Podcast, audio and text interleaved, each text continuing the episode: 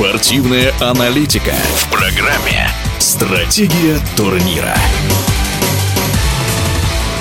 Сборная России по гребному слалому выходит на финиш подготовки к Олимпиаде. Все этапы отбора уже позади. Путевки в Токио получили одиночники Павел Эйгель и Алсу Миназова. На прошедшем Кубке России в Акуловке Новгородской области оба лидера сборной выступали в качестве главных фаворитов в своих категориях, но добраться до вершины пьедестала не удалось. Результаты соревнований в интервью радиодвижения прокомментировал президент Федерации гребного слалома России Сергей Папуш. Ну, конечно, хотелось бы, чтобы наши олимпийцы всегда всегда все выигрывали, и на Кубке России. Этого не случилось, правда, они заняли вторые места. Но, как говорится, если не повезет сейчас, повезет в другой раз. С одной стороны, а с другой стороны, это говорит о э, конкуренции в наших рядах, и то, что молодые спортсмены сумели составить им хорошую конкуренцию, это тоже приятно. Но надо сказать, что олимпийская дистанция значительно сложнее, чем наша в Акуловке. К сожалению, здесь трасса значительно менее сложная, чем на мировой мировых первенствах и чемпионатах.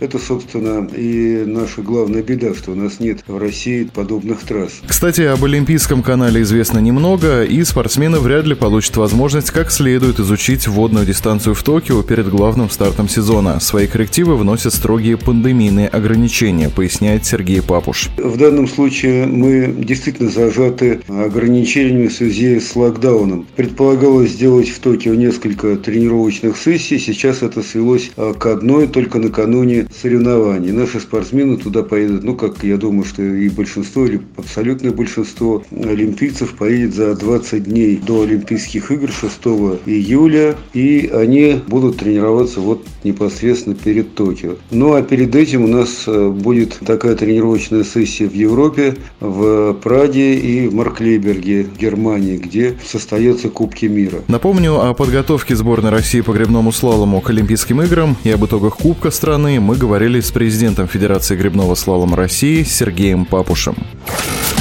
Стратегия турнира.